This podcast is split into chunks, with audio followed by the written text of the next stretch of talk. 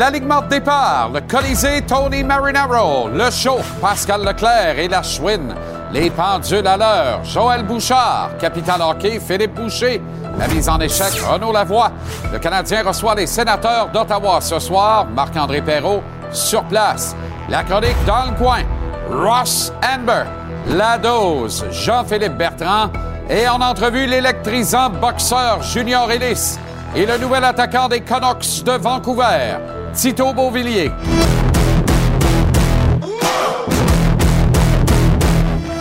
Comment allez-vous? Très heureux de vous retrouver. Excellent mardi. Bon début de soirée. Bienvenue à JC. On a bien du stock euh, euh, ce soir, vous allez voir, et un show euh, très intéressant pour mettre la table notamment sur ce qui s'en vient pour le Canadien. Un match contre les sénateurs d'Ottawa, un autre, le deuxième de deux ce soir au Temple, et le dernier avant le Spring Break. Hein, la relâche pour les étudiants de la game du CH, c'est donc vraiment, dans le cas du Canadien, une relâche scolaire. C'est le tour de Jake Allen devant le filet. Il y sera donc. C'est le tour de, vous avez bien entendu la façon de le dire, parce que on y va d'une alternance. Jacques, c'est à ton tour. Samuel, tu gauleras prochaine. Jacques, prépare-toi pour la suivante. Samuel, ça va revenir à toi. Formation 11 attaquants, 7 défenseurs pour Martin Saint-Louis ce soir. Détail et composition avec Mapper dans quelques minutes. Ailleurs, Ligue nationale ce soir, deux matchs seulement de présenter. Les Kings de Phil Dano en Caroline contre les Canes et les Caps d'Ovie à Columbus contre les Jackets de, au fond, de personne. Pas mal ça. Hier soir, les Jets se sont butés à un Jordan Bennington en grande forme, mais ont néanmoins gagné 4-2 contre les Blues. Les Blues de Saint-Louis, match qui fut présenté d'ailleurs à notre antenne ici à TVA Sport. Anthony Beauvillier se remet lentement mais sûrement du choc de la première fois où il vient d'être transigé dans toute sa carrière de joueur de. C'est spécial pareil.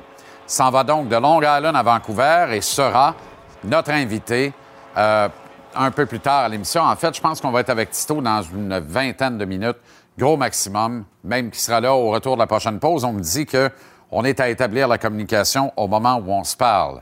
Bon, les Broncos de Denver viennent de compléter une deuxième transaction. Ouais.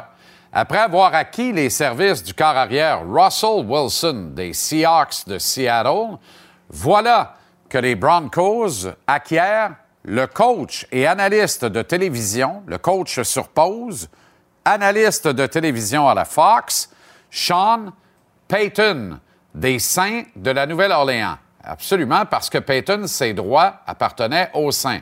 Voyez le réputé euh, collaborateur football d'ESPN, Adam Shatner, qui confirme euh, cette nouvelle de source très, très fiable. Maintenant, allons voir en tableau ce que payent les Broncos.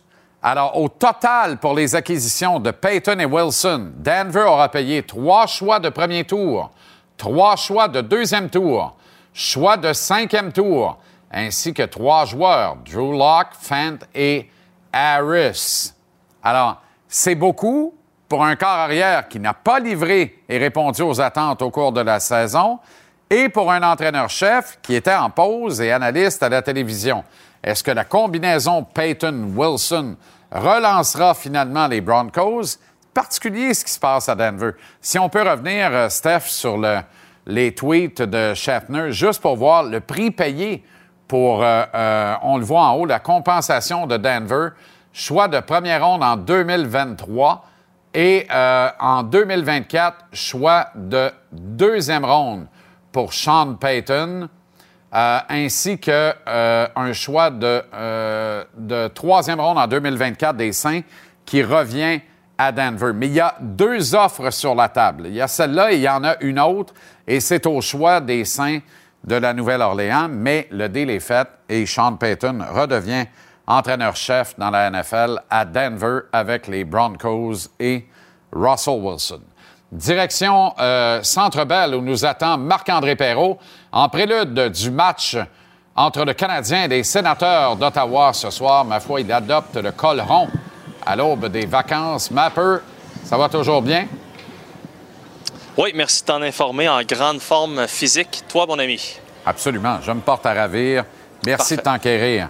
Euh, il y a des, euh, quand même des hauts-là de Martin Saint-Louis. Là. Lui ne souhaite pas que les joueurs disputent le match de ce soir en Gogun. Autrement dit, il veut sentir un engagement de 60 minutes plus les minutes ajoutées s'il le faut avant de penser à se reposer. Il y a un match à jouer. Pas de gogun, l'équivalent du colleron pour un, pour un journaliste. Ça va avec. Mais euh, non, il, était, il était très, très clair là-dessus. Puis, on l'a vu, Martin Saint-Louis, sans dire perdre patience, a utilisé des cartouches. D'ailleurs, aujourd'hui, il, nous a parlé de l'analogie des cartouches. Il dit tu peux pas tirer tout le temps. Il faut que tu tires une fois de temps en temps, puis il faut être précis. Euh, donc, on peut dire qu'il l'a fait un petit peu aujourd'hui, justement en mettant en garde là, ces, joueurs que ce, n'est pas terminé. Oui, il y, a des, il y a un beau congé qui s'en vient. Euh, ça va être mérité, sauf qu'il reste un match. Il faut respecter euh, ce match-là et la journée. Donc, euh, on va l'entendre dans quelques instants. Juste à dire que Jake Allen va être devant le filet. Le seul changement, sinon, c'est Chris Weidman qui va prendre la place d'Owen Beck, évidemment, qui a été retourné dans le junior après le match de samedi contre les sénateurs. Pour Chris Weidman, c'est une saison tellement difficile. C'est dommage pour lui parce qu'on se souvient l'année passée, ça avait très, très bien été. C'est un gars qui avait réussi à aller chercher un contrat là, dans aucun point euh, à ses 17 derniers matchs. C'est pas évident. Mais bon, euh, il va avoir la chance de se reprendre ce soir. Dvorak, Doc et Dadonov, hier, je t'en parlais, qui étaient absents de l'entraînement étaient là ce matin, vont jouer ce soir, il n'y a pas de problème. Toujours pas de nouvelles de Sean Monahan. Alors, euh, pour le reste, ben, euh, comme on, s'en est parlé, c'est un match qui est quand même important. Le CH qui en a perdu trois. On sent pas que l'ambiance est aussi lourde là, que euh, quand il y a eu cette fameuse série de, défaites pendant le mois de décembre, mais il faut, il faut se replacer parce que j'ai comme l'impression que Martin Saint-Louis, selon ce qu'on entend, c'est qu'il va de plus en plus d'affaires croches, comme on dit. Donc, encore une fois, il faut respecter la game, respecter la journée, on l'écoute. Moi, je veux qu'on respecte la journée aujourd'hui. Je veux pas qu'on soit déjà en break. Fait que respecte la journée aujourd'hui, euh, respecte le match, respecte comment on fait les choses. Sois un pro. Puis, euh, d'après moi, si on fait ça, on va être une bonne, on va être une bonne place en troisième période pour peut-être gagner un match. Euh, fait que moi, c'est ça le jeu de mon équipe. un jour à la fois, Seigneur, c'est ça? Ah, oui, c'est une autre histoire. Jésus. Oh, ben voilà. Euh, les sénateurs, eux, sont en quête d'une quatrième victoire de suite, ce qui n'empêche pas que c'est une saison, il faut l'admettre, qui est en deçà des attentes qu'on avait placées en l'équipe. Pour X, Y, Z raison, là, des absences prolongées à Cam Talbot et Josh Norris notamment, qui sont tellement importants dans l'équation. C'est sûr, c'est sûr, mais euh, on se demande quand est-ce que ça va décoller pour les sénateurs? On dirait que c'est toujours la même chose euh, ont un début difficile. Finalement, à la fin, là, ça gagne des matchs comme pour se, sortir d'un bon choix au repêchage. Ils ont été très, très chanceux dans le passé, notamment avec euh, le choix des, euh, des, Sharks de San Jose. Il y a aussi un certain Brady Ketchuk qui a 49 points en 49 matchs, qui, dois-je le rappeler, pourrait porter l'autre uniforme ce soir, mais passons. Mais sinon, les sénateurs, c'est une fiche de 500. Oui, tu as parlé des, blessés. Norris notamment, mais il y en a d'autres aussi qui jouent avec des petits bobos. Euh, Chabot, Thomas Chabot, qui, euh, qui, avait une genre de grosse suce dans le cou parce que lui, euh, il a une blessure au cou gauche. Alors, c'est assez précis comme blessure au cou. il nous a parlé par contre, bon, je vous apprends rien, là, tous les joueurs jouent avec un petit bobo à ce temps-ci de l'année. Et par contre, ce que je vais vous apprendre, c'est que son frère, Félix-Antoine, qu'on salue, ne l'a jamais trouvé très, très tough. On peut l'écouter. Mon frère te dirait non, mais, euh, mais non, je pense que ça a toujours été, ça a toujours fait partie de ça. Je pense oui, euh, euh, comme j'ai dit, je pense que je ne suis pas le seul, je suis pas seul dans le qui passe au travers de ça, mais je pense que quand tu as une blessure, oui, ça peut faire mal. Mais je pense que si tu es capable de jouer, j'ai toujours eu ce mindset-là au bout de la ligne. Garde, je pas, il me manque pas un bras ou rien, je suis capable de jouer au hockey, fait que je vais sur la glace puis je vais. Ah ben voilà, philosophe, c'est formidable. On adore euh, le beau son, Thomas Chabot. Quel joueur de hockey d'ailleurs. Et euh, surveillez Jake Sanderson encore ce soir, là, en pleine éclosion, euh, issu du programme national de développement américain. là aussi, il est pas vilain. Ouais, ouais, pas pire, pas pire l'autre bord. C'est pour ça qu'on se demande encore plus pourquoi ils sont pas, tu sais. En tout cas. Ben, je tout à 21 ans depuis peu. Une affaire à la fois. Tu vois que ça va bien aller. Ils sont bien nantis, puis pour longtemps. À 8 points d'une place en série. Quand même quand même. Toujours bien mieux que nous autres. Confirmé. Mais il pourrait gagner deux rangs, il pourrait euh, dépasser euh, Détroit puis Philadelphie avec une victoire Ah. ce soir. Ouais. On se console avec ce qu'on peut. Ouais, OK. On se reparle tantôt ou? Tantôt, mon chum. Ben oui, ben, Ben, oui, tantôt. c'est sûr. Bon buffet. C'est ce que je m'en vais faire, là. Ouais, ben oui. Ah, voilà. C'est ça. Mesdames et messieurs, ladies and gentlemen, Dans le coin, dans le coin, Ross est dans le coin, dans le coin, dans le coin, Ross est dans le coin, le Et il était dans le coin d'Artur Beterbiev, en Angleterre, samedi, contre Anthony Yard. Comment ça va, Ross? Fait trois semaines là-bas en Angleterre, c'était le hein? Le fun, c'était le fun. Euh, je reviens en tempête de neige, mais qu'est-ce que tu veux? Ouais, on ben là, pas de neige. là. Chez vous. Ben ouais. As-tu détroussé quelques Anglais euh, au Oui, billard? pas mal, Plus pas mal. billard ou snooker billard? Snooker, on a joué au snooker tout le temps là-bas, en Angleterre, oui, ben c'est oui, ben oui, c'est ça. Il y a l'espace pour. euh, Ah oui, il y a de l'espace pour, mais belle place aussi. Formidable. OK, Marc Ramsey m'a dit en entrevue euh, hier que à aucun cas Yardy a ébranlé Beterbiev. Tu es d'accord avec ça? Absolument. Il a pincé, oui. Yardy, il a fait une très, très solide performance. Il faut lui de beaucoup de courage. Selon moi, Arthur n'était pas d'accord avec moi parce que j'ai jasé avec lui un peu là-dessus. J'ai dit tout de suite après le combat que, euh, que Yard était l'adversaire le plus résistant que tous les autres adversaires. Il a, il a duré, avec le nombre de coups de poing qu'il a, qu'il a pris, il a duré plus longtemps que le reste des boxeurs. Pas mal d'accord avec toi, moi. Arthur a dit qu'il n'a jamais eu le temps de le pacer comme, comme qu'il voulait, parce que c'est vrai que Yard avait une très bonne défensive. C'est juste à ces séquences-là, quand, il était, quand euh, Beterbiev était capable de, de, tourner- de virer euh, Yard d'un câble. Que, mais regarde, Yard qui revient encore. Il se bat pareil, il lance des coups pareils. Oui.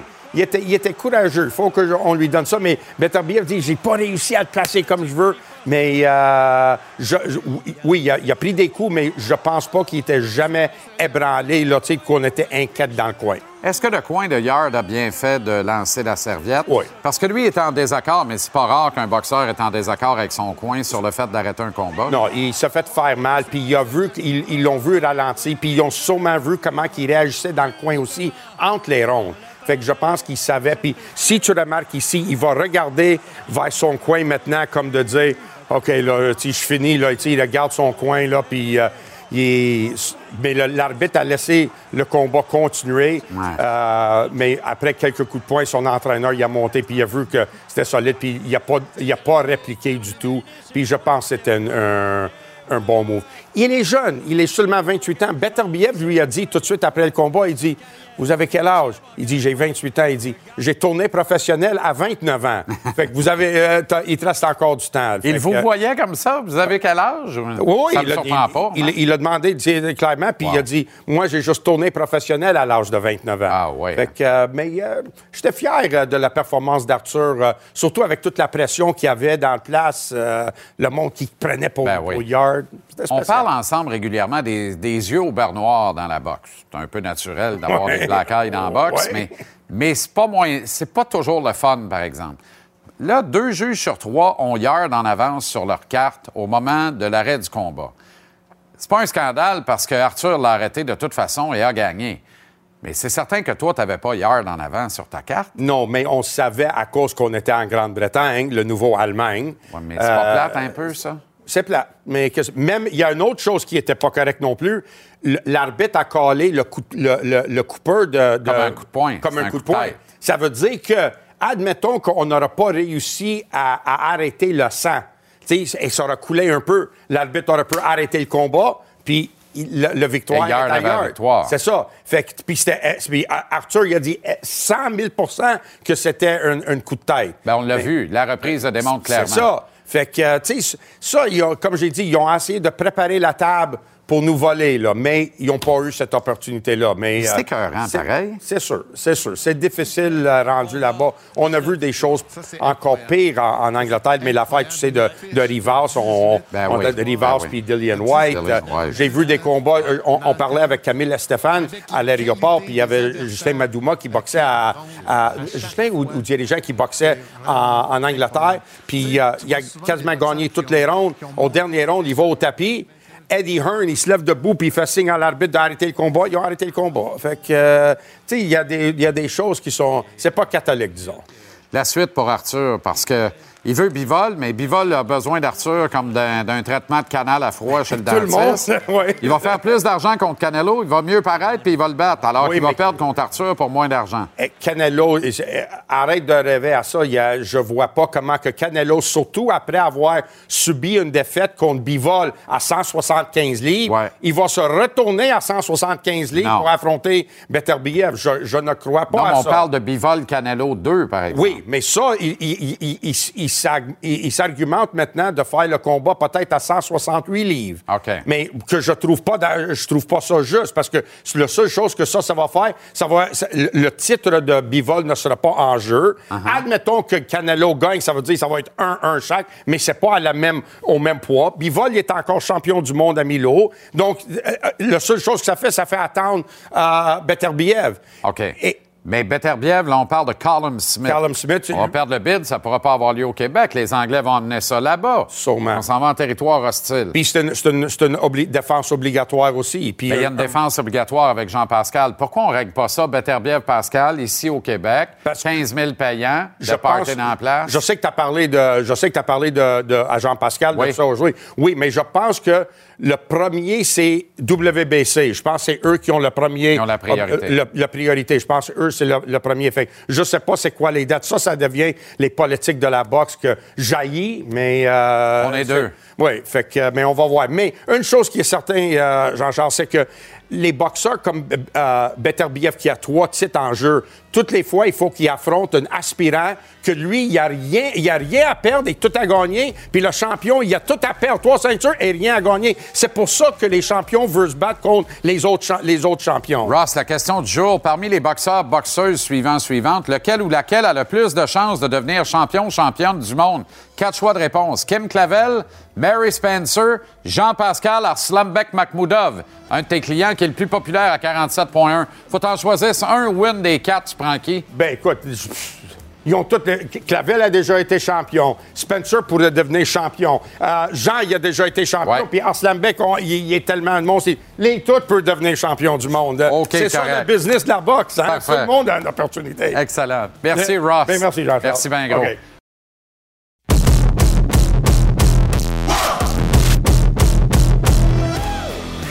Il prend le temps de nous euh, jaser, de vous jaser un brin à ce moment-ci de l'émission. On rejoint le nouveau porte-couleur des Canucks de Vancouver, de Sorel, Québec.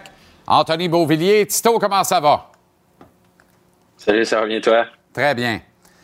Heureux de la tournure des événements une fois le choc passé?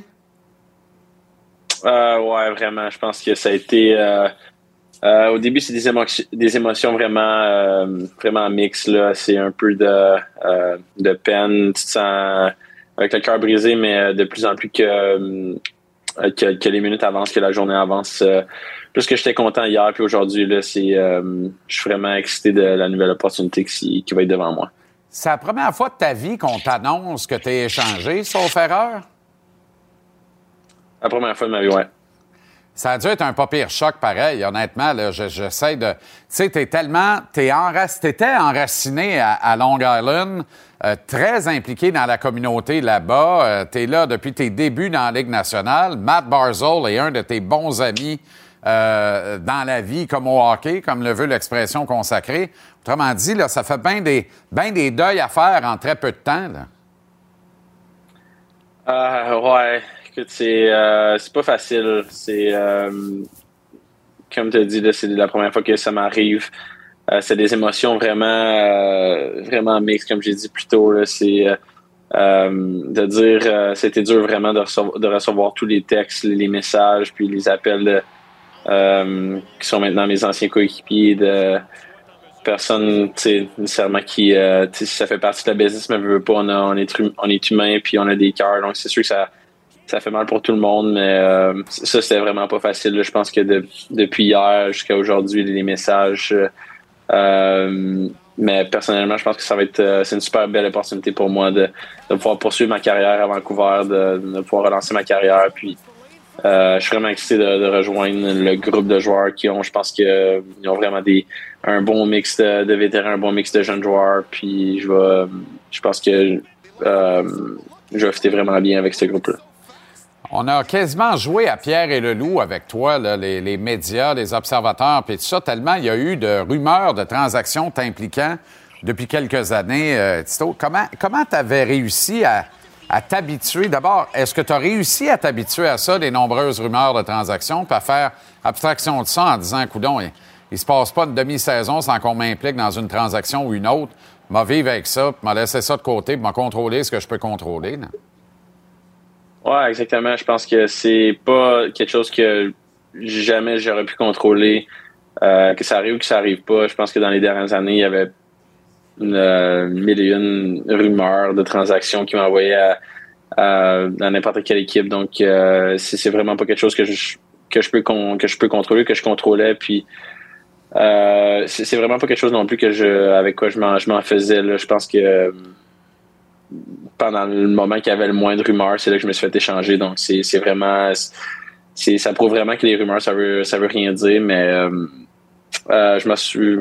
C'est pas quelque chose qui m'inquiétait nécessairement de me faire échanger dans le passé. Comme, comme j'ai dit, c'est pas quelque chose que tu peux contrôler. Donc, euh, c'était hors de mon contrôle. mais que je vais revenir à, à l'échange, je suis vraiment content de, de pouvoir me joindre aux Canucks. Sans dire que les, les concepts, les schémas ou les, les plans de match euh, établis, euh, la commande à Long Island servait mal peut-être un joueur de ton acabit et ton style de jeu. Euh, Est-ce que quand tu regardes l'avenir, tu regardes ce qui se passe à Vancouver, puis la, la qualité, la quantité de talents, de jeunes talents qui s'y trouvent, est-ce que pour toi, ça devient excitant de dire il y a une réelle opportunité pour moi de, de m'établir comme un joueur qui peut avoir une excellente contribution offensive dans la Ligue nationale? 100 Je pense que euh, c'est sûr que sans rien enlever aux Islanders, je pense que je vais toujours avoir des bons mots à dire sur l'organisation, sur l'équipe, sur les joueurs.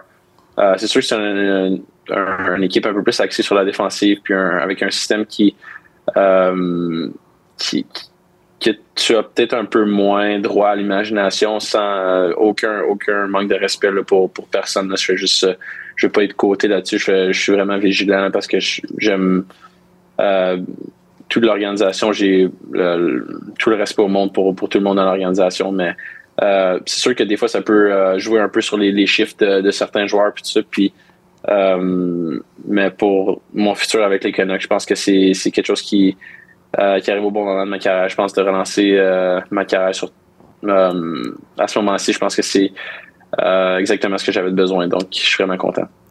Est-ce que c'est Lou Lamoriello directement qui t'a annoncé la transaction?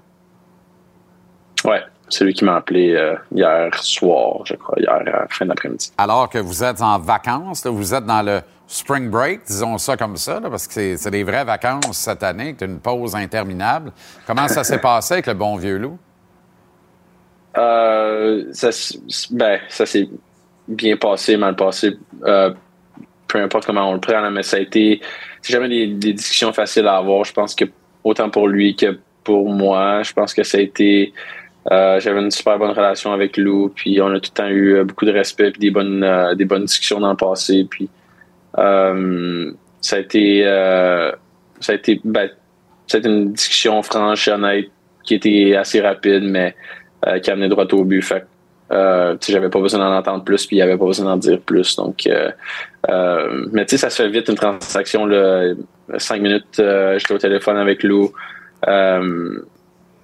Puis cinq minutes après qu'on a raccroché, c'est déjà sorti sur les, les réseaux sociaux. Fait que c'est, ça va vraiment vite.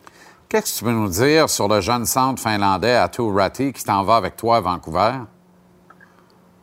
Euh, bourré de talent, je pense qu'il y a, y a vraiment euh, beaucoup, beaucoup d'habileté offensive. Euh, il est capable de jouer dans les deux sens à passion. Pour vrai, je pense que c'est euh, euh, c'est vraiment un très bon espoir qui est maintenant pour euh, les Canucks. Je pense que c'est un très bon joueur de centre qui est bon, qui est, qui est fort physiquement, même, même son âge de 20 ans. Puis euh, que je pense que c'est vraiment un- une bonne acquisition pour les Canucks aussi.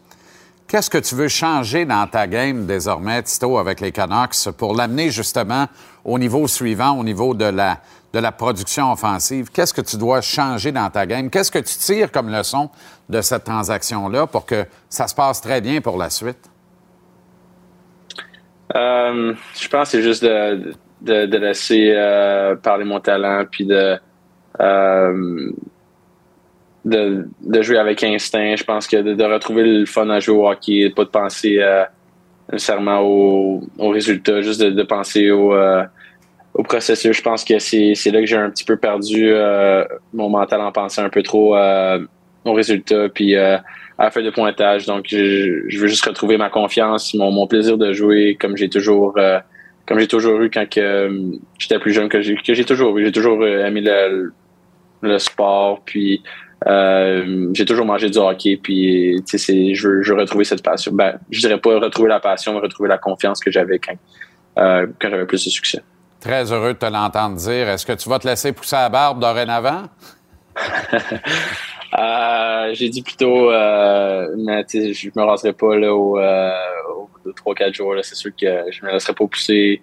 J'ai pas vraiment des, des grosses barbes, mais c'est sûr que ça va. Je vais être un petit peu plus lousse avec euh, avec le, euh, la barbe et la moustache. Très content de ce qui t'arrive. Je suis content de ce nouveau départ. Je suis convaincu que tu vas en profiter comme il se doit, puis tu vas saisir cette chance-là avec beaucoup de panache, de distinction, de détermination et d'engagement. Merci d'avoir pris le temps, Tito. Je l'apprécie. Bonne soirée, bonne fin de congé, et puis bon séjour à Vancouver. On se reparle bientôt. Merci beaucoup, c'est bien gentil.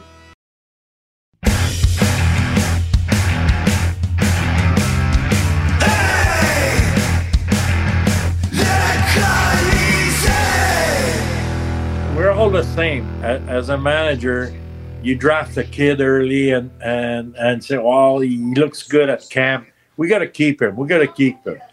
But I, I, I, I, think the Montreal they made a mistake with him, but they could repair that mistake. They could have sent him to the World Junior. You know, like like like like uh, Seattle did. You know, you just send your kid. You need you need you need time. You know, you need time. You need you need action. You need to play 30 minutes a game. Send him at this level, and and and you would have been a much better player. Serge euh, Savard, qui n'a plus besoin de présentation, qui était au SIG Podcast, qui n'a plus besoin de présentation, un podcast animé par Tony Marinaro, qui n'a plus besoin de présentation. Pourquoi je fais des politesses, moi, dans le fond? Parce que tu es un gars poli, une fois fin. par semaine. Comment ça va, Tony? Ça va bien, toi? Alors, essentiellement, euh, les gens peuvent récupérer l'épisode, mais essentiellement, Ouais. euh, Serge parle de Juraj Slavkovski, la première sélection du Canadien. Est-ce que c'est pertinent de l'amener dans la Ligue nationale à 18 ans? Euh, essentiellement, lui, il dit que non. À la limite, prête-le à son équipe nationale pour le championnat du monde de hockey junior. Ce bout-là, je suis d'accord. J'étais Oui. de ceux qui... tu Oui. sais, Je, je déchire pas ma chemise parce qu'il est pas allé. Oui. J'aurais aimé le voir aller avec la Slovaquie, retrouver ses camarades, puis tout ça se tremper dans une ambiance où il devient subitement un leader et un dominant sur la glace. Sur le principe de l'amener à 18 ans, je suis loin de penser que c'est un échec jusqu'à maintenant. Et en même temps, je suis obligé de te dire, c'est pas Serge Chavard qui a fait graduer c'est Peter Svoboda qui savait pas qu'un hot dog, c'était un rotter, qui avait 18 ans puis qu'il avait la shape d'un camelot du Journal de Montréal. Alors, Il y en a- il en a fait- et il y il en a a fait ça à une époque où des 18 qui Ouais. graduaient, il n'y en avait pas. Aujourd'hui, les 18 qui graduent, il y en a chaque année 10-12 Ouais. dans la Ligue. Il en a fait graduer quelques-uns. Il en a aussi fait passer une année ou moitié d'année à plusieurs dans la Ligue américaine dans le temps. C'est pas compliqué. Hein? Quand on parle du développement de Slavkowski, peut-être on peut aller sur la rue, on peut demander la même question à un paquet de gens, puis peut-être 50% des gens vont être en accord que Slavkowski est resté ici avec le Canadien cette année, puis peut-être 50% vont dire qu'il aurait dû aller soit au mondial- championnat mondial junior ou aller jouer à Laval. Kent Hughes a donné l'explication qu'il a donnée en disant que quand tu es un jeune dans la Ligue nationale, mais si tu as un problème à marcher, il va falloir que tu règles ta façon de marcher, puis ensuite, tu pourras jongler quelques balles en même temps, puis tu as besoin de faire ça, les deux, sur l'autoroute en même temps, puis pas te faire frapper. Puis c'est ça, la Ligue nationale. En fin de compte, il voulait dire, là, c'est une ligue où est-ce que ça va vite, puis tu vas connaître des échecs. Mais quand ça vient de, de Serge, qui a évidemment droit à son opinion, puis il mérite euh, d'être euh, écouté avec le bel palmarès qu'il a connu comme joueur et directeur général, puis a gagné des coupes comme joueur et des coupes comme directeur général, je pense que c'est pesant. Puis euh, je pense qu'il y en a plusieurs hier que quand Serge y a dit que c'est pas tous les joueurs à 18 ans qui commencent dans la Ligue nationale, puis c'est, c'est pas un superstar. Moi, je, je suis d'accord avec Serge, mais la, la, la vérité puis la réalité, c'est que on ne saurait jamais si Slavkowski aurait été mieux passé par le championnat junior ou la Ligue américaine, mais je reviens toujours à ce que le dépisteur m'avait dit, puis je vais finir avec ça.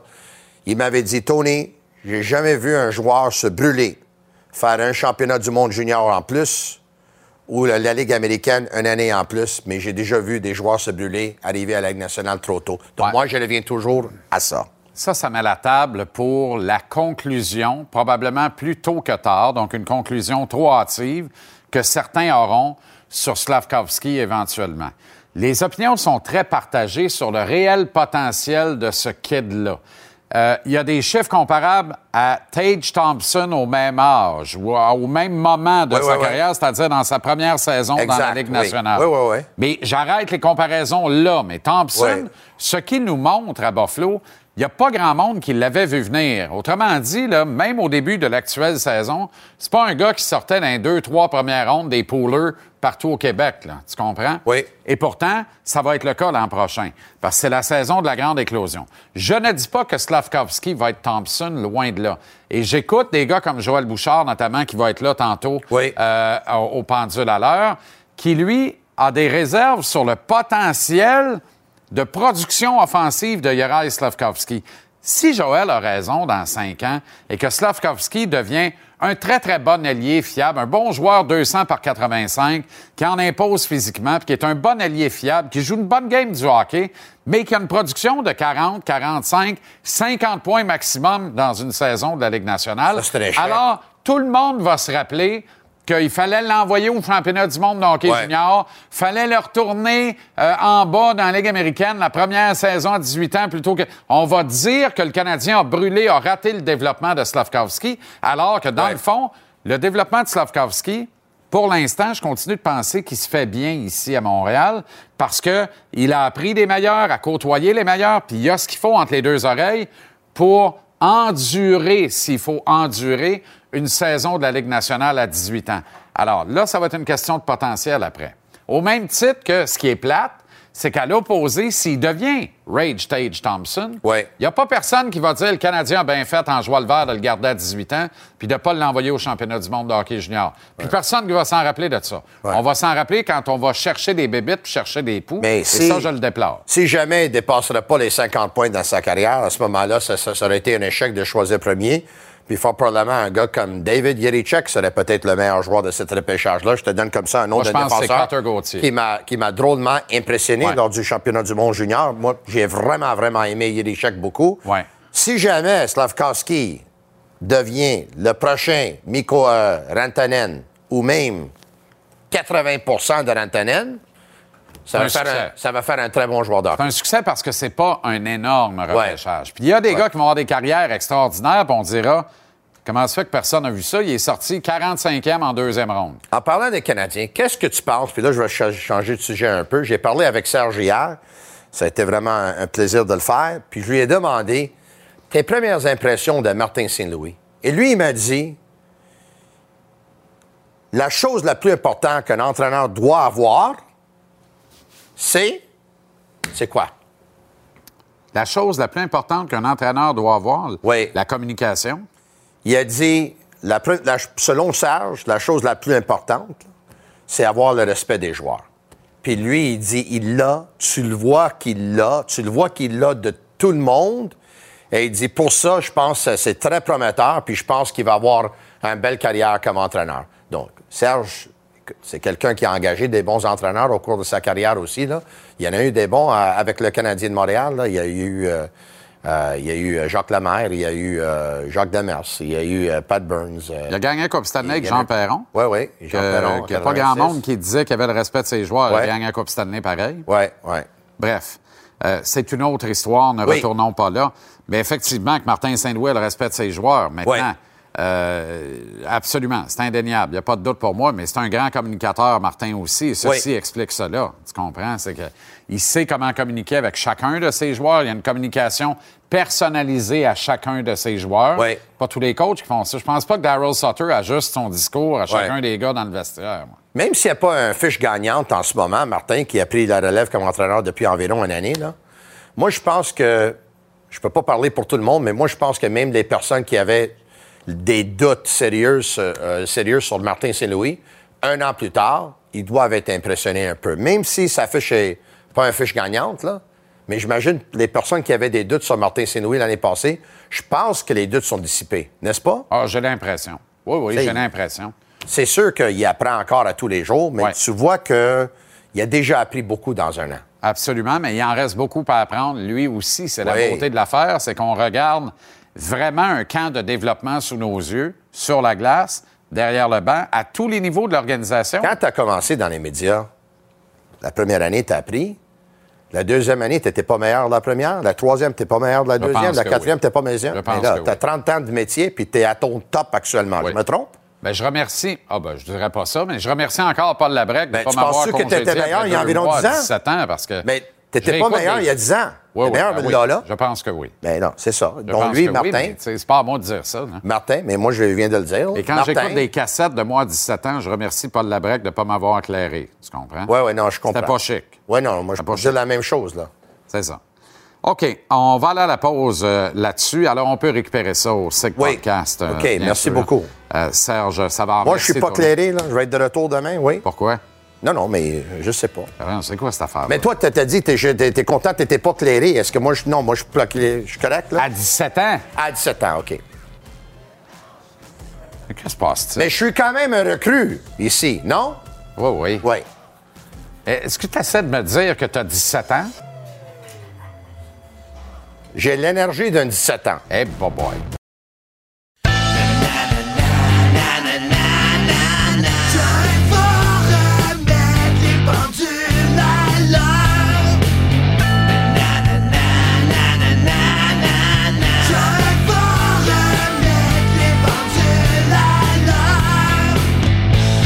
Les pendules à l'heure. Joël Bouchard, comment ça va, Joe? Ça va bien, mon G, c'est toi? Très heureux de te retrouver. On va parler du Canadien, mais avant, un mot sur la transaction de Lou Lamoriello hier et Tito Beauvillier, que tu connais bien, que je connais, qu'on connaît bien, euh, et qui passe à Vancouver, qui se voit offrir une opportunité de vraiment relancer ou lancer sa carrière dans la Ligue nationale sur de meilleures bases. Écoute, l'équipe qui a le meilleur joueur, c'est évidemment les Islanders avec Boisvert. Ouais. On s'entend, il est sur un- une saison de 50 buts. là.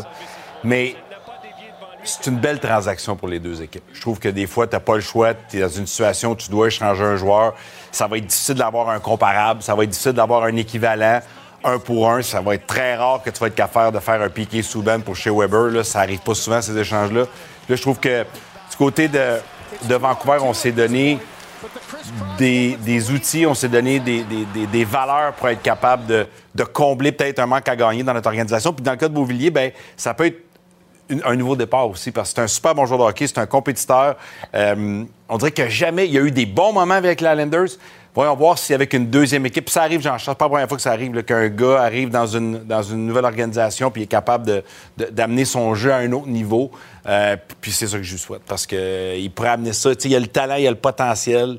Puis c'est peut-être le meilleur setup pour lui à Vancouver. C'est ce que je pense aussi. C'est intéressant. Et on dirait qu'il veut saisir cette chance-là. Puis euh, la classe de Beauvillier également. Là, tu vois l'entrevue euh, avant la pause. Là, tu sais, moi, je. tu sais, je vous le dis, beaucoup de respect pour tout le monde à New York, puis vous m'entendrez pas euh, casser du sucre sur le dos des Highlanders, m'ont repêché, donner ma première chance, Ouais, exact. tout ça. Euh, mais il en demeure pas moins que, tu sais, c'est un gars, un petit gars. Nous, on peut le dire, il étouffait dans ce style-là, là-bas, dans, dans ce qu'on lui demandait. Sais, il était pas horrible, il produisait peut-être pas juste à, à la hauteur que Ouais. lui aurait voulu. Puis ça, ça devient toujours un peu, quand tu es un joueur offensif ou un joueur avec une certaine étiquette, ça devient un peu. Les gens ont des attentes envers des points, ça vient avec la responsabilité d'être un joueur offensif. Je sais pas s'il était autant étouffé parce qu'il y a d'autres joueurs qui produisent là-bas pareil. Ouais. C'est juste que peut-être qu'il va être capable d'éclore à Vancouver, comme certains joueurs l'ont fait après une transaction. C'est c'est pas toujours dans la première organisation que, que tu montes ton savoir-faire. Des fois, c'est dans la deuxième, des fois dans la troisième. On a ajouté deux kits derrière toi euh, ce soir aux écrans. Raphaël Harvey-Pinard, Jesse Ilonen.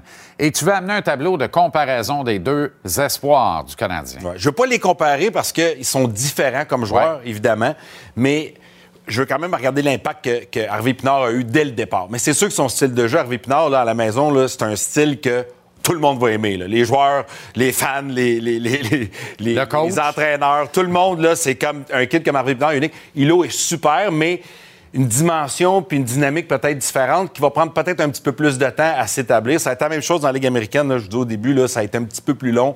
Je le disais tout le temps, euh, Hilo, ça a pris un petit peu plus de temps de faire ses valises, là, de, de comprendre le jeu nord-américain. Et puis, si on regarde le tableau avec les statistiques, c'est évident que ça se ressemble pas vraiment. Là, euh, on parle de trois buts, quatre passes pour Harvey Pinard plus deux. Et puis, dans le cas de Ilonen, ben, c'est deux passes moins trois.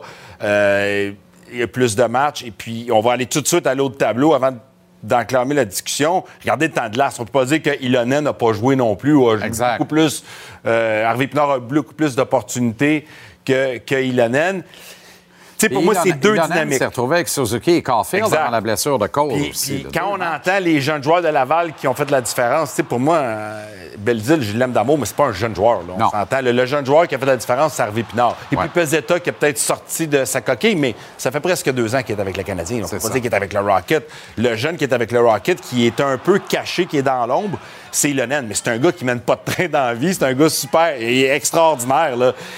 Puis, tu sais, pour moi, il y a une opportunité incroyable d'ici la fin Oui. de la saison. Là. Puis, puis pour lui, ça va passer à travers finir dans la Ligue nationale offensivement. Pas finir à un niveau à Cofield, mais être capable. Il y a un lancer foudroyant, elle sort vite, il a des bonnes mains, il est capable de jouer dans, dans, dans des, petits, dans, des petits, euh, dans des petits espaces restreints. Il va dans le trafic. Il va quand même dans le trafic. Il n'est pas fort physiquement comme Harvey Pinard. Il n'a pas la défensive d'Harvey Pinard.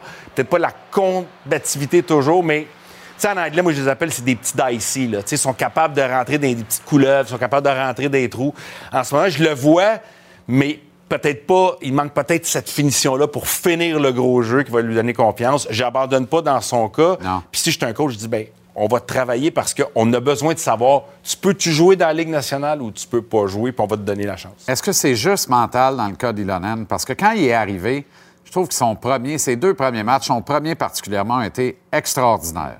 C'est de l'adaptation. C'est un style de joueur qui va devoir trouver exactement euh, le feel. Ces gars de feel-là, faut juste attendre un petit peu parce que, il est capable d'être sur le deuxième avantage numérique, il est capable d'être à la place à Cofield sur l'avantage numérique. Pas la première vague, la deuxième.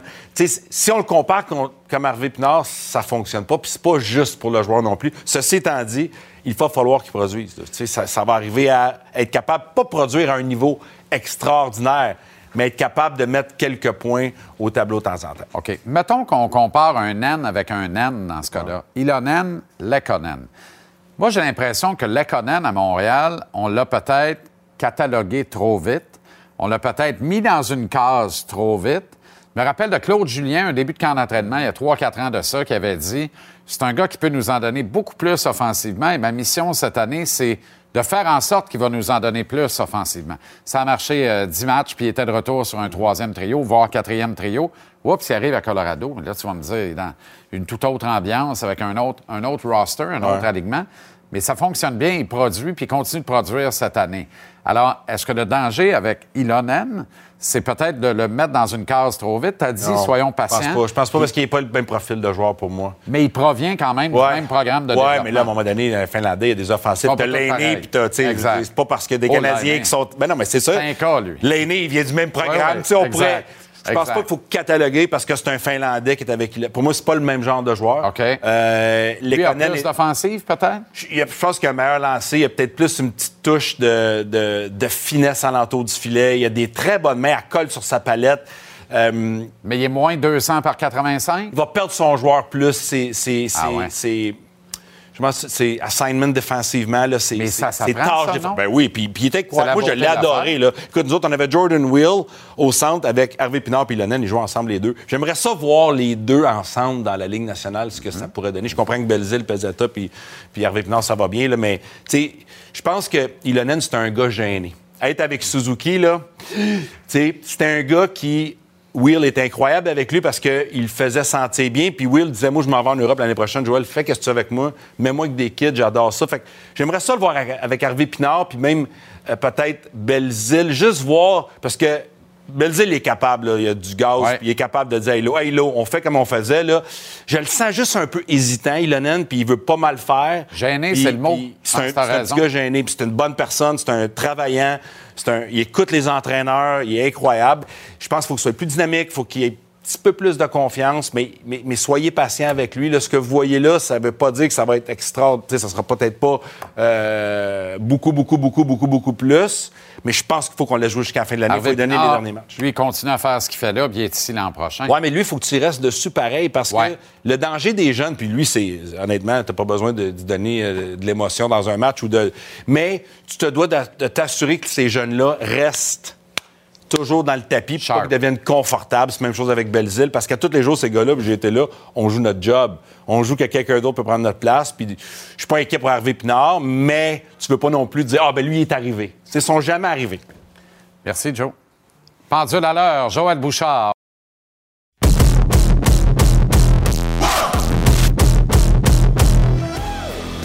Sénateur canadien ce soir au Temple à Montréal. Deuxième de deux duels entre les deux équipes. Dernier match pour le CH avant le Spring Break ou les vacances, parce que sans sont dix jours sans match, incroyable.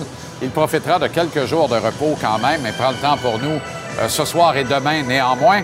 Mapper, euh, comment motiver des joueurs alors que les valises sont faites, les vols sont réservés, tout le monde s'en va, comme on dit en Abitibi, dans le sud. Ouais, ben c'est- ça le gros défi parce que il y a quand même un match à jouer. Il y a des joueurs qui jouent gros. D'ailleurs, je vais t'en parler dans quelques instants. Tu sais, des gars comme comme, Bel, comme Belzile, Harvey Pinard, tout ça. Euh, mais écoute, je pense que tu sais, les joueurs des Canadiens ont, beaucoup à prouver. Euh, côté constance, parce qu'on n'a pas vu depuis le début de la saison cette fameuse constance. C'est sûr que ça allait peut-être mieux en début de saison, mais là, après la- la, euh, comme on dit, les débuts fracassants, ça s'est pas mal calmé. Alors, Martin Saint-Louis, c'est un peu ça le message qu'il lançait. Tantôt, on l'a entendu dire faut respecter la game, faut respecter la journée. Tu peux pas penser à demain, là. Tu as une game à jouer et elle est importante et ses attentes sont très élevées. Cela dit, euh, il y a un seul changement, comme je te disais tantôt. Owen Beck qui avait été retourné, donc Chris Weidman qui revient. Formation 11-7. Jake Allen va être là. Et je te parlais un petit peu de constance. Je pense que ça va être ça la clé. Ça va être ça qui, va être non négociable pour Martin Saint-Louis d'ici la fin de la saison. Alors, euh, on peut l'écouter. Pour les constances des matchs, une saison, ça, prend de la constance dans, ton, quotidien. C'est quoi tu fais tous les jours? Puis euh, la préparation pour un match, elle part bien avant euh, que la journée du match ou trois heures avant le match. Fait que si tu avoir de la constance dans tes games, t'es mieux d'avoir de la constance dans ton quotidien. C'est parfait. C'est parfait. Oui, comme toi. Est-ce que le match de ce soir se veut une dernière chance de faire une bonne impression pour certains joueurs? Oui et non. Euh, parce que après le match de ce soir, attendez-vous qu'il y en ait un ou deux qui soient retournés à Laval. Euh, parce que, bon, le Rocket va jouer des matchs importants. Il y en a trois avant le, prochain match des Canadiens, donc le 11. Donc, attendez-vous à voir des gars peut-être comme Belzile retourner en bas pour aller donner un coup de main au Rocket de Laval. Mais c'est sûr que les Belzile, les Harvey Pinard, les Pitlick, les Ilonen, c'est des gars qui jouent toujours leur avenir. Puis c'est drôle parce que, euh, sais, Alex Belzile, c'est pas son premier barbecue. là. Il a 31 ans. C'est le, le- le leader du Rocket. Il arrive ici, puis il sait très bien que à moins d'un changement là, euh, exceptionnel, c'est un gars qui est, destiné à retourner dans la Ligue américaine et qui a une fichue belle carrière de hockey. Et là, aujourd'hui, on n'arrêtait pas de- d'essayer de lui poser les questions de différentes façons, de comment il voyait l'avenir, comment il voyait la- l'après-break, puis tu vas entendre, impossible de le faire. Tu sais, c'est vraiment un gars intelligent, un gars qui, a un focus et qui ne dévie pas de ça. Et c'est pourquoi, c'est la raison pour laquelle ce gars-là vient faire son tour dans la Ligue nationale. Et d'ailleurs, Martin Saint-Louis a eu de très, très bons mots. Il dit avec Alex Belzile, tu sais exactement ce que tu vas avoir. Il fait très bien. Maintenant, je te propose d'écouter euh, Belzile. OK. Je suis pas dans, une chaise pour masser sur mes lauriers. Au contraire, euh, c'est à tous les jours, comme que je répète. euh, ça fait longtemps que je suis dans le professionnel, puis le hockey, ça change tellement vite. Donc, je pense pas que tu peux jamais être dans une position confortable. Euh, je pense que c'est toujours bon pour toi de vouloir te dépasser, puis de vouloir pousser par en haut le plus possible. Puis, c'est ça le challenge à une nationale aussi, d'être bon tous les jours, d'être constant. Puis, il n'y a pas de break d'une nationale. Il faut que, faut que tu aies ça à la coche. C'est ça la tâche. On rappelle que c'est le dernier match euh, en pyjama ce soir, là, se repoussant bleu poudre. Le Canadien n'a toujours pas ouais. euh, goûté la victoire dans cet uniforme. Non. Non, non. Et puis, euh, écoute, pendant que j'écoutais Belzile, là, ça, je reviens à- au sujet de Belzile. Imagines-tu si tout le monde avait cette attitude-là? Sais, on parle d'un gars là, qui a 31 ans, jamais scoré dans la Ligue nationale, mais il a- quand même 4 points en 4 matchs, puis qui dit tu devrais jamais être confortable dans la Ligue nationale. Imagine Ouais. si même les joueurs de talent, on n'aura pas de nom, là, avaient cette attitude-là, comment cette équipe-là serait déjà meilleure. Ça, ça a le mérite d'être clair, mais il n'y a jamais rien de parfait en ce bas monde. hein. Tu parlais des gars qui vont retourner à Laval. Barron Sauf va toi. retourner, sauf erreur, hein, parce que il est de l'alignement Euh, du match des Barron- étoiles en fin de semaine, non? Ouais, c'est. Euh, écoute, c'est parce qu'il y a aussi une question que tu dois garder un certain nombre de joueurs Ouais. actifs dans ton roster. Fait que, écoute, j'ai pas fait les calculs, là, tu me pognes flat foot, mais probablement deux joueurs qui vont être retournés à Laval. Puis attendez-vous à ce qu'ils soient rappelés. Tu sais, je pense pas qu'un Alex Belzil va. C'est son dernier match à Montréal avant la fin de la saison, mais écoute, on s'en reparle demain. OK, Mapper, bonne soirée, bon match et à demain. Merci. Salut tout le monde. Bye. Est-ce que Nick Suzuki a trop de temps de glace? Assurément. Poser la question, c'est y répondre. Est-ce que c'est si dramatique que ça? Pas de maudite miette. Est-ce qu'on aime en faire tout un plat ici à Montréal, ailleurs au Québec? Assurément. Pourquoi? Bienvenue à Montréal, la ville qui aime plus que Robert Charlebois dans Je t'aime comme un fou mais qui, hélas, fait honneur à la maxime selon laquelle l'amour est trop souvent proche de la haine. Le petit Québec, dans toute sa splendeur. Je savais, j'en ai amplement parlé, les initiés le savent, je savais qu'en acceptant les termes de son contrat de 8 ans, 7 875 000 dollars par saison, les dollars pouvaient devenir des douleurs et que Suzuki deviendrait immanquablement une cible facile et de choix pour les amoureux de la haine. Ça existe, des amoureux de la haine. Moi, j'aime rien dans la vie. Ben oui, t'aimes de quoi? T'aimes la haine. Moi, je crois en rien dans la vie. Tu crois-tu en toi? Oui, mais tu crois en quelque chose. Je savais à plus forte raison, lorsque le Canadien a cousu le C de capitaine sur le chandail de Suzuki, que ça contribuerait à entretenir le climat de pression autour de lui en cas de léthargie. Puis devinez quoi? Je savais aussi que des léthargies, il y en aurait. Tous les joueurs de hockey, sauf quelques très, très, très rares exceptions, connaissent des léthargies. Des séquences de matchs où la production n'est pas au rendez-vous, où il n'y a rien qui fonctionne. C'est le lot de tous les athlètes de haut niveau. En fait, l'exception qui confirme la règle, c'est notre regretté collègue et ami Mike Bossy, qui a connu une seule léthargie dans la Ligue nationale de hockey dans toute sa carrière. Une séquence sans scorer de but de trois matchs. Mais revenons à Slick.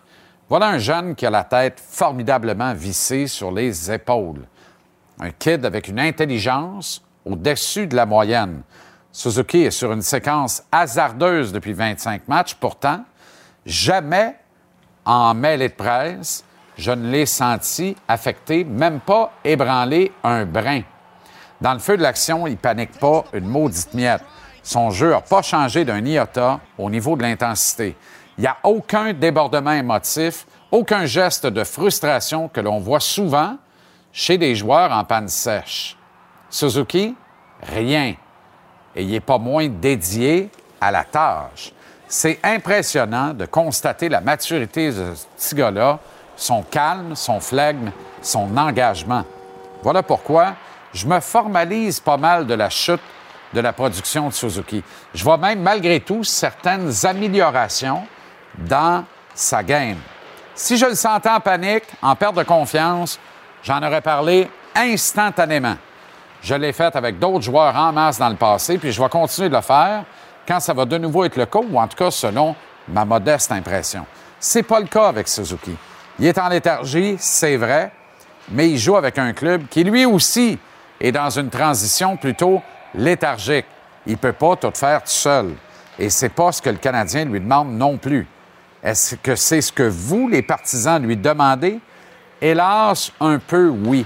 Sans trop de retenue. Je rajoute hélas une autre fois. Et désormais, sans même de politesse. je rajoute, hélas, une troisième fois. Quand je lis et que j'entends que Suzuki, c'est pas un vrai joueur de centre numéro un, qui est pas assez gros, qui joue pas assez tough, qui fait des petits caca nerveux quand ça brasse, qui gagne beaucoup trop d'argent, je déprime. Nook Suzuki est un jeune homme formidable, un resplendissant joueur de hockey, un moteur essentiel dans un club avec des ambitions. Nick Suzuki est pour moi une valeur sûre, une clé importante de la rédemption vers laquelle se dirige, trop lentement à mon goût, mais néanmoins, le Canadien.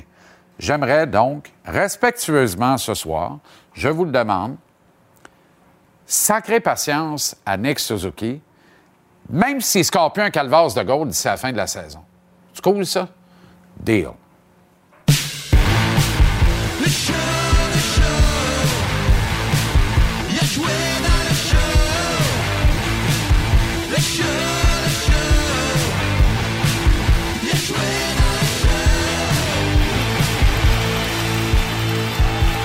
Avec la chouine et Pascal Leclerc, les gars, salut. Salut, Richard. Qu'est-ce que vous en pensez de Suzuki, vous autres? Saison deux temps, mais vous en pensez quoi, là? Moi, je l'aime beaucoup, euh, Suzuki. Je trouve que c'est le meilleur joueur du Canadien. C'est sûr qu'on parle beaucoup de Cole Caulfield, que Cole, Cole a quelque chose d'unique. C'est rare de voir un gars qui shoot le puck comme ça sur une base régulière contre des buts. Mais Nick Suzuki, pour moi, c'est le moteur du Canadien. C'est le meilleur joueur. C'est lui qui est bon. C'est lui qui rend les autres meilleurs. Bon leader. Moi, en tout cas, j'ai rien à dire contre ce kid-là. Ben, moi non plus. Je suis un peu de ton côté du- dans le sens que, oui, il peut avoir une petite baisse euh, au niveau des points de sa production, ce qui est amplement normal. Euh, son temps de jeu, ben, j'essaie d'analyser un peu, regarder ça, puis, les, les tops, là, les McDavid, Dre Saddle, c'est du 22 minutes environ. Lui, il est à 21-20, à moins que je me trompe, de quelques secondes. Puis là, je regarde, mettons, Ottawa, Studsley, euh, Kachuk, c'est 18-19.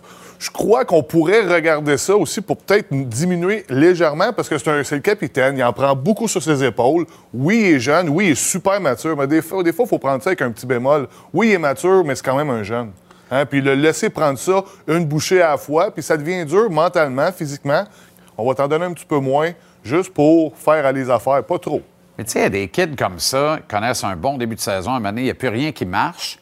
On le voit dans leurs yeux, les gars. On les voit dans les mails de presse puis tout ça. Puis là, on est obligé de dire attendez un peu, là, on va l'échapper, là. Parce qu'il il est un peu. Tu sais, tu as le regard à gare, tu es un peu étourdi, un peu mêlé. Tu sais pas trop ce qui se passe. Tu es comme perdu dans, dans l'immensité. On dirait que tu perds tous tes repères. Pas lui. Moi, c'est ce qui me rassure. C'est sa solidité, sa maturité dans le propos. Il est calme, c'est un Olympien. Les gars, les filles sur le beat le challenge un peu sur ses performances puis tout ça. Il n'est pas embêté de ça. Quand tu parles à Martin Saint-Louis, pas embêté de Miette, les adjoints pas embêtés, Kent Hughes, pas... personne dans l'organisation, et pas même Suzuki qui est embêté. Je pense qu'on devrait prendre acte de ça. J'ai l'impression qu'on on, on regarde pas, on constate pas, on n'écoute pas assez ça, on se concentre sur dire, on regarde les chiffres, on n'est pas content, on chiale. À un moment donné, il faut faire attention. Ben, tu sais, euh, Nick Suzuki, pour moi, c'est une force tranquille. Puis là, on va se le dire, avec toutes les, les blessures, il est tout seul. Il y a Kirby Dak qui va bien, mais offensivement, après ça, là, on ne faut pas oublier, on change de trio quasiment tous les jours. Il n'y a pas ses repères.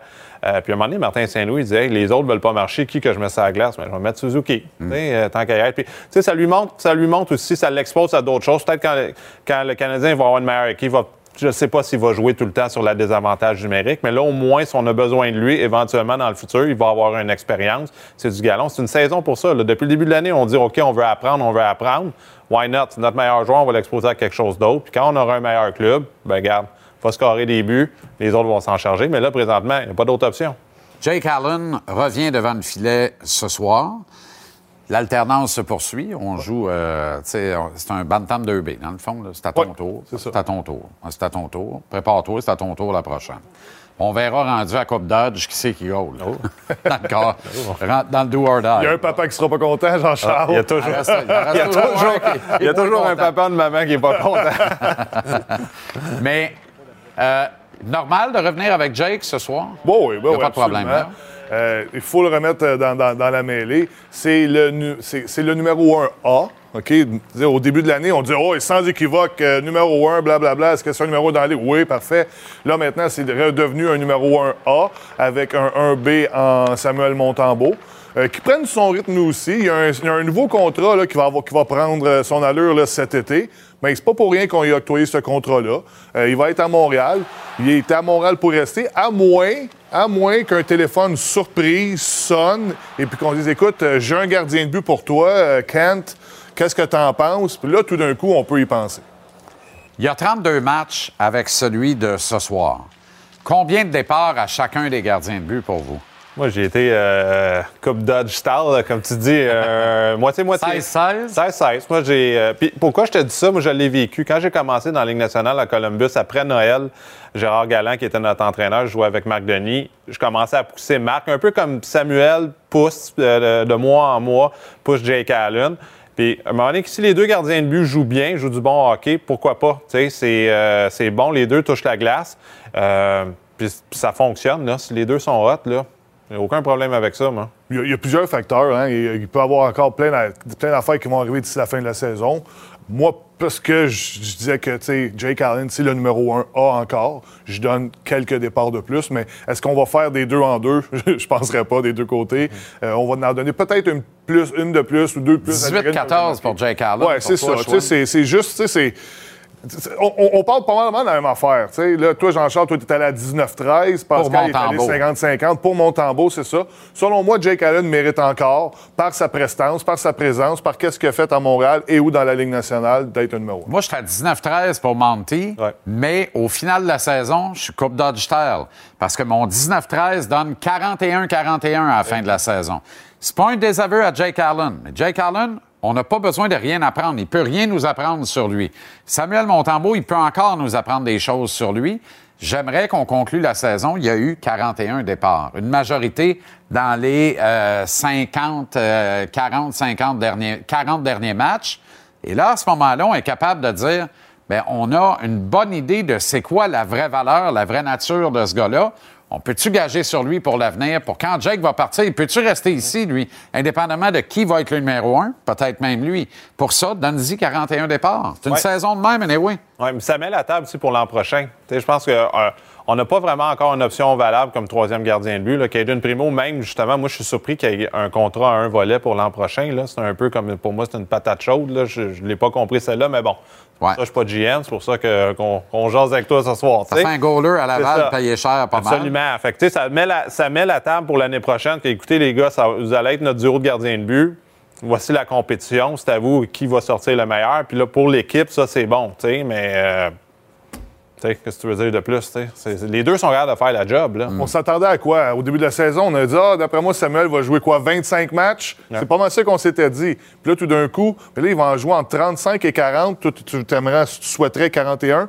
Mais ça fait du sens. On voit c'est quoi ce gardien de but Exact. Puis là, on en a confiance. On sait il est devenu quoi dans la Ligue nationale. Ouais, puis tu as deux gardiens de but qui vont coûter en bas de 5 millions.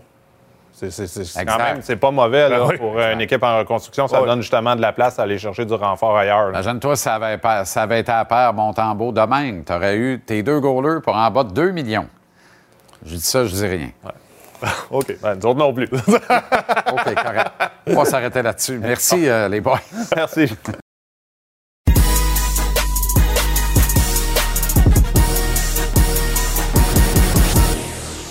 La dose est propulsée par le tvrsport.ca. Télécharge l'application Cube, peu importe l'heure où tu te lèves.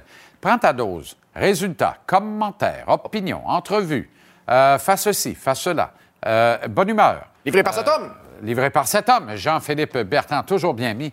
Euh, ça va, JP? Très bien, toi-même? Excellent. Tu es particulièrement chic. Et, tiens, tu reviens d'un point de presse? Non, je, je me, je me suis mis beau euh, pour les gens à la maison. C'est fin? Oui. C'était fin. OK, un percolateur ce soir, le Golden Jet. Oui, percolateur. Le regretté Bobby Hull, qui nous a quitté hier à 84 ans quand même. Pas grand monde aurait prédit qu'il se rendrait là. oui, eff- effectivement, parce qu'il... euh, euh, Il a galéré. Il, il a galéré. Il a eu ses démons. Et comme tu le sais, je suis trop jeune pour avoir vu jouer Bobby Hall, mais j'ai lu sa biographie euh, qui est sortie il y a une dizaine d'années qui s'appelle The Devil and Bobby Hall, Le Diable et Bobby Hall. Et dans ce livre, on, on illustre le grand athlète euh, qu'il a été, mais également l'homme profondément malheureux à l'extérieur de la patinoire et ses problèmes d'alcool ne sont qu'un exemple des, des démons qui le, euh, qui le poursuivaient. Et j'en ai appris beaucoup sur, euh, sur ce joueur que je n'ai pas vu jouer, comme par exemple, euh, j'ignorais qu'il n'avait gagné qu'une seule Coupe Stanley, Quand même. celle de, de- de 1961. Euh, Il avait ramené la Coupe à Chicago, par contre. C'est ce qui l'a consacré Dieu. Lui et Stan Mikita, c'était le bon Dieu puis le petit Jésus réunis là, pour ramener la Coupe à Chicago après une dizaine de quoi, 19 ans à l'époque Ben, ou plus de 20 ans? Peut-être, mais c'est arrivé euh, près de son année recrue. Là. Alors, Oui. euh, il l'a gagné très rapidement et, Oui. ça, et, et- et une décennie a passé sans qu'il gagne la Coupe Stanley.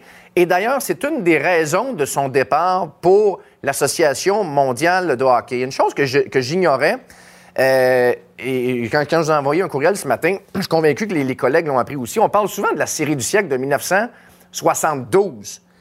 Bien, il y a également une série du siècle de 1974 Dont personne ne parle. dont personne ne parle, beaucoup moins célèbre, mais pour les gens à la maison qui l'ignorent, 72, c'est la fameuse série du siècle, Canada-Union soviétique, le but de Paul Anderson, huitième match, la, la- la grande patente.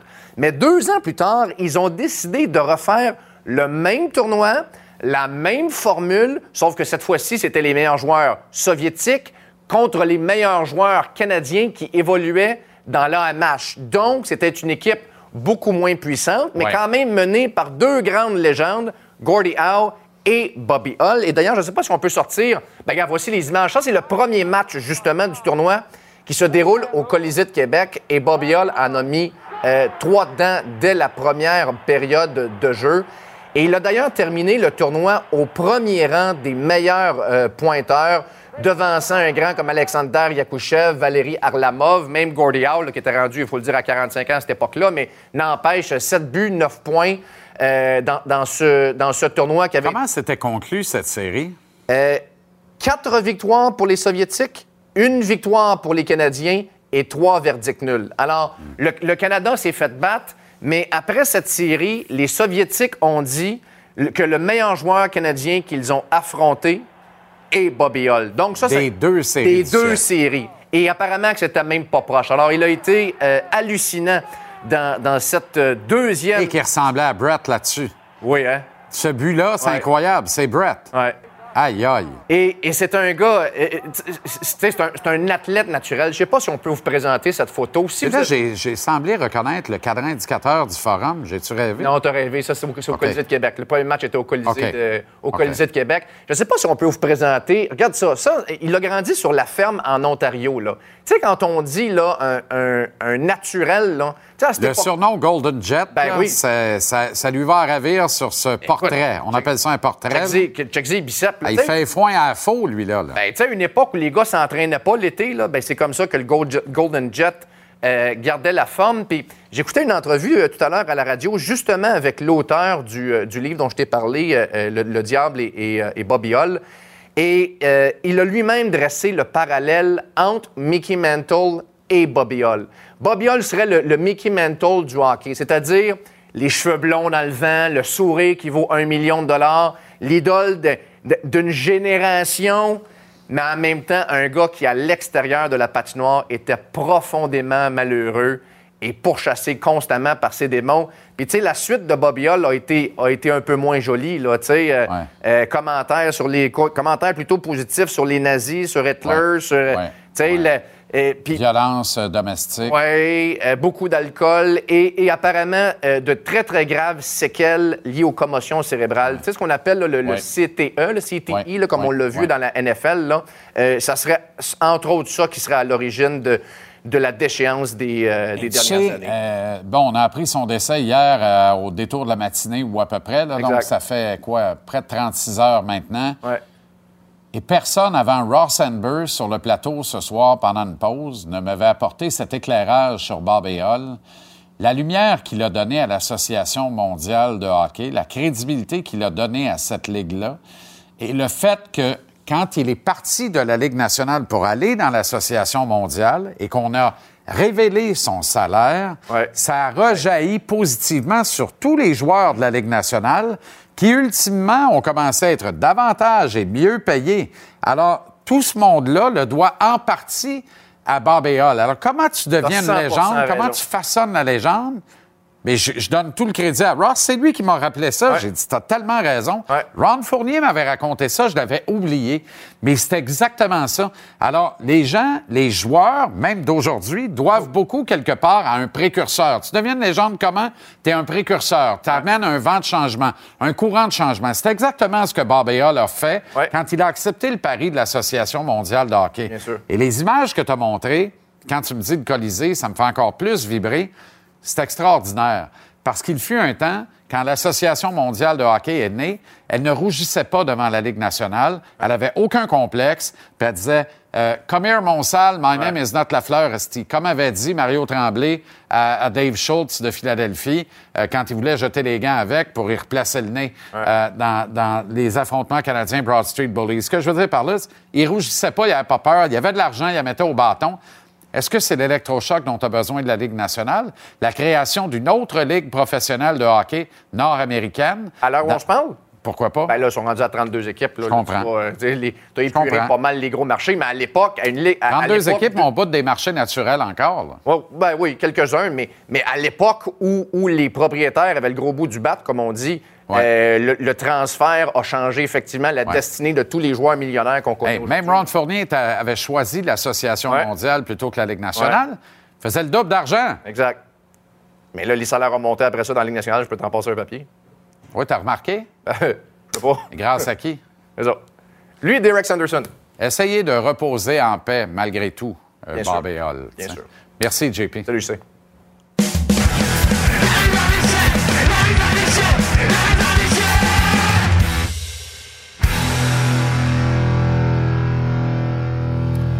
Il est au temple pour le dernier match du Canadien avant le Hmm. Spring Break. C'est un peu ça. On est une équipe à l'école, Renaud. Fait que là, C'est les vacances. C'est, ça. Qu'est-ce que tu veux? c'est, le Spring Break. raison. Euh, l'avantage numérique euh, des hommes de Martin Saint-Louis connaît à nouveau un passage à vide, air connu. Oui. Oui, air connu, ça avait été le cas quelque part au début du mois de décembre, là, un, un 6-7 matchs où c'était difficile. Là, on est en plein dedans encore une fois. Là. Ça fait six matchs que les Canadiens ont des difficultés. C'est un seul but lors des 20 dernières occasions. Et le gros problème, c'est pas seulement un seul but, c'est la façon dont cet avantage numérique-là joue. Euh, surtout dans le dernier match à Ottawa, on a été très peu créatifs, quelques lancers sans plus. On a eu surtout beaucoup de difficultés à s'installer en zone des sénateurs d'Ottawa. Écoute, c'est sûr que, tu sais, Jean-Charles, on pourrait dire, il faut absolument euh, régler ce problème-là, il faut que ça change. Mais dites-vous que Mike Hoffman et Evgeny Dadonov sont sur le premier avantage du euh, numérique des Canadiens. Là, je suis pas en train de dire que ce sont deux mauvais joueurs, mais dans un temps normal, avec une saison sans blessés, ils se retrouvent sur la deuxième unité de l'avantage numérique. Et sais-tu quoi? Ça serait une bonne deuxième unité de l'avantage numérique parce que ce sont des joueurs d'expérience. Mais quand Sean Monahan n'est pas là, quand Cole Caulfield n'est pas là, à un certain moment, euh, écoute, Jonathan Drouin, je dois l'inclure en passant dans ce groupe-là parce que Jonathan, c'est un corps arrière. C'est le corps arrière que les Canadiens ont trouvé avec tous les blessés depuis le début de la saison, comme tout le monde le sait. Bref, ce sont des joueurs importants qui ne sont pas là et, et- et qu'on veut ou qu'on ne le veuille pas, on ne peut pas demander à des joueurs qui ne sont pas capables d'avoir de telles responsabilités, soit de créer de l'offensive en avantage numérique, d'être capable de le faire là, sur une base quotidienne comme ça, je pense que c'est un, un peu trop. Je suis pas en train de les excuser, Jean-Charles, mais on demande à des joueurs comme Rem Pitlick de jouer en avantage numérique. Rem Pitlick, j'ai rien contre lui, mais je ne suis pas convaincu que dans une bonne équipe, il toucherait même au deuxième avantage numérique de sa formation. Chez les Canadiens, il passe beaucoup de temps sur la glace. Alors, euh, c'est malheureusement ce qu'on a. Est-ce que je m'attends à ce que ça change? Pas tant. Je ne sais pas si toi, tu t'attends à ce que ça change, Non, pas mais pas, pas en tout, même. Écoute, ça fait 12 ans que l'avantage numérique du Canadien est dans les cinq pires de la Ligue nationale. Fait pas euh, depuis Martin Saint-Louis, fait pas depuis Alex Burrows Non. que tout le monde voudrait tirer en avant d'une rame de métro. Non. Ça fait 12 ans. Ça fait 12 ans. Fait qu'à un moment donné, là, c'est c'est un mal, c'est un, c'est un curse, ça gangrène cette équipe. Là, qu'est-ce que tu veux que je te dise?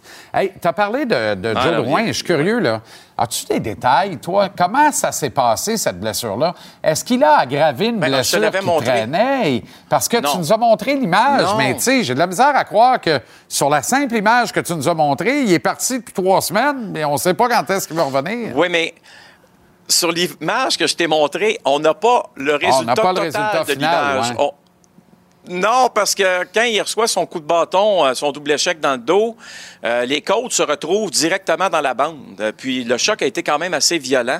Euh, comme tu le sais, il a joué les deux matchs euh, suivants par la suite, mais à un moment donné, là, il n'y a plus rien qui fonctionnait. là. Quand un joueur joue avec une blessure comme ça, là, puis que son état de santé se détériore après quelques jours, il faut que tu le sortes de la formation. Ouais. Je veux dire, surtout dans, dans une année comme celle-ci, là, c'est pas euh, Patrice Bergeron qui joue avec un, euh, des côtes cassées puis un, un poumon euh, endommagé euh, en finale de la Coupe Stanley. Là. On n'est pas en finale de la Coupe Stanley du tout. Euh, je me rappelle très bien de Patrice de cette, de cette époque-là, tous les sacrifices qu'il avait fait face aux Blackhawks de Chicago euh, pour demeurer dans la formation euh, des Bruins. Il l'avait fait de façon remarquable, mais le contexte est vraiment différent. Est-ce que Jonathan jouerait en finale de la Coupe Stanley avec cette blessure-là? Écoute, probablement. Mais c'est c'est pas non plus une petite blessure. C'est dommage, mais là, c'est pour ça qu'on a été obligé de lui dire écoute, tu es obligé d'encore une fois de, de prendre du repos. Hey, Drouin, Armia, le Canadien collectionne assez de côtes levées pour fournir un une chaîne de restauration euh, spécialisée en la matière. Euh, de belles Ouais. images à l'entraînement euh, ce matin, Renaud. Tu sais, là, Alex Burrows l'a mentionné, là, tout le monde voulait, veut lui lancer la pierre là, en même temps, regarder dans quel contexte il travaille, lui aussi. Euh, puis, euh, tu sais, de belles images parce que tu as Derek Brassard euh, qui va bientôt, en passant, jouer son millième match dans la Ligue nationale de hockey, euh, qui vient le saluer, tu sais, qui prend le temps d'aller le voir sur le bord de la glace. On s'est rappelé quoi? Les beaux moments qu'on a vécu probablement ensemble en 2017 lorsque, euh, tu sais, Alex avait été échangé au sénateur. On s'était rendu, rappelle-toi, en troisième ronde Ouais. face aux Pingouins de Pittsburgh. Non seulement en troisième ronde, Prolongation du match prolongation Ben oui. du match 7. Écoute, c'est c'est 25 cents, tu lançais dans les airs, puis le- le- ça aurait pu aller d'un côté comme de l'autre. Euh, Je me rappelle que Guy Boucher m'avait dit par la suite, euh, tu sais, il m'avait parlé beaucoup en bien des, des Québécois qui jouaient dans, dans son équipe. là. Même si Alex euh, Burrows avait été blessé en série, de l'impact qu'il avait eu sur son équipe. Puis euh, Guy m'avait aussi mentionné que son équipe, si elle se retrouvait en finale, ça aurait été très difficile parce que il y avait très peu de joueurs qui étaient en santé. Les blessures étaient très, très graves chez les joueurs des sénateurs. Pour qu'un gars comme Alex Burrows joue pas en, troisième ronde, c'est parce que il est physiquement incapable de le faire. Il n'y a pas de piqûre ou peu importe quoi qui est capable de te le, le permettre. Derek Brassard, je me rappelle, jouait, si ma mémoire est bonne, avec une épaule disloquée, donc ne pouvait plus prendre de mise en jeu. Mais ce sont des guerriers qui ont vécu des choses spéciales ensemble, même s'ils ne se sont pas rendus en finale de la Coupe cette année. Ce groupe-là, de 2017, euh, je suis convaincu qu'ils ont de très bons souvenirs ensemble parce qu'ils ont fait vivre et vibrer les sénateurs d'Ottawa là, comme, euh, comme jamais depuis longtemps. Tu vas me dire que c'est en 2007, c'était quand même pas si mal que ça non plus. Mais depuis ce temps-là, euh, on aimerait ça revoir les sénateurs, là, connaître un peu plus de succès. C'est encore une fois difficile cette année. Ouais, si les sénateurs marquaient en prolongation du match numéro 7, je devais courir en slip coquille autour d'un certain bloc Oh! Euh, du euh, Oh! plateau Mont-Royal. Écoute bien, depuis ce temps-là, je ne parie que des cafés, amicalement. Oh! oh. Ouais, c'est un- Oh! devenu, c'est devenu un Ben- classique. Mais dis-moi, j'ai une curveball pour Euh, toi, par exemple. Oui, vas-y. Oui, ben, je veux juste te dire que, que tu te rappelles-tu le match contre les Flyers il y a à peu près un mois, un mois ben, au début de la saison qu'on faisait?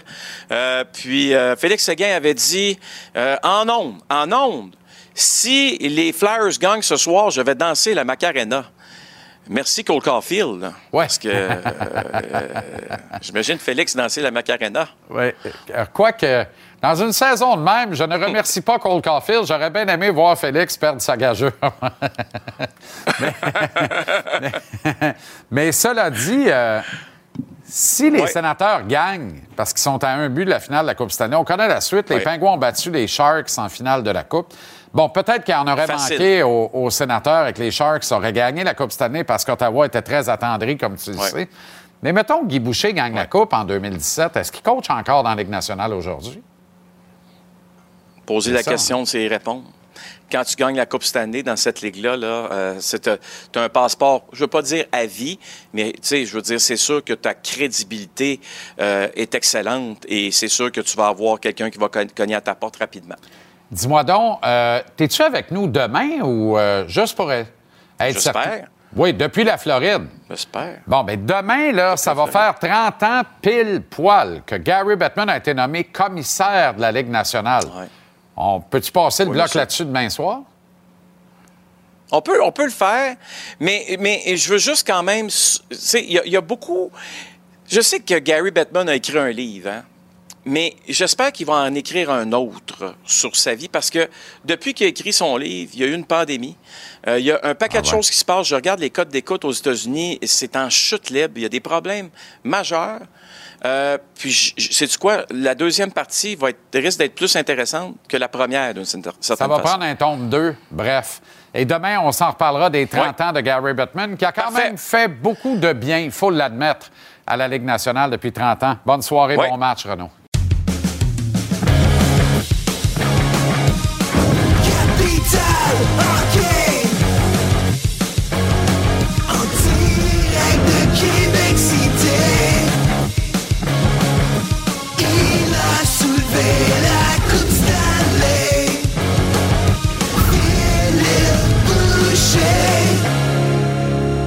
Comment ça va, le grand fil?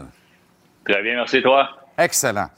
Réflexe de directeur général. Mettons que tu te lèves le matin, tu es GM dans la Ligue nationale. Mettons que tu es Kent Hughes, accessoirement. Directeur général du Canadien. Là, il y a eu cette transaction-là hier. Tu as encaissé le coup, tu as réfléchi à tout ça. Ce matin, est-ce que c'est toi qui décroches le combiné puis qui appelle, décroche le combiné comme si tu avais un téléphone à fil? bien dit, ouais. Le téléphone à fil. tu décroches le combiné puis tu appelles d'autres directeurs généraux ou tu attends que ton téléphone sonne? Moi, je me dis que le marché va être. J'aime beaucoup Bo Horvat, mais je trouve qu'on. Ben, j'espère que ça va être bon pour les deux organisations, mais je trouve qu'on l'a payé un, un premier choix, c'est beaucoup un bon jeune talentueux, un joueur déjà établi dans la Ligue nationale. Fait que si moi je suis un DG ou Kent Hughes, je laisse mon, mon téléphone sonner. J'attends. Je suis pas pressé. Je suis convaincu qu'il y a des clubs qui vont m'appeler pour particulièrement Edmonton. Peut-être Savard. En passant, moi, je le garderais à Montréal, mais Savard pourrait intéresser euh, une équipe. Edmonton, assurément. Jake Allen, je suis pas certain. Et c'est sûr que pour Edmonton, j'attendrai. Il n'y a pas de presse. Si tu veux pas avoir le gars, t'es, un, t'es pas en panique parce que de toute façon, Joel Edmonton, si tu ne l'échanges pas cette année, cette saison, sa valeur va être tout aussi bonne, sinon meilleure l'année prochaine. Fait que je serais très patient de son côté. C'est intéressant ce que tu me dis là parce que, euh, tu sais, Edmondson, il y a beaucoup de question marks concernant euh, la santé de ce gars-là. Tu sais, les marques, il les a, il les a établies, il n'y a pas de problème. Mais est-il dans des maux de dos récurrents, permanents? Euh, As-tu le nerf sciatique qui bloque, débloque à tout bout de champ? C'est quoi le problème exactement? Qui fait que ce gars-là ça- s'absente très longtemps? Puis il faut rappeler, il y a encore une année de contrat l'an prochain.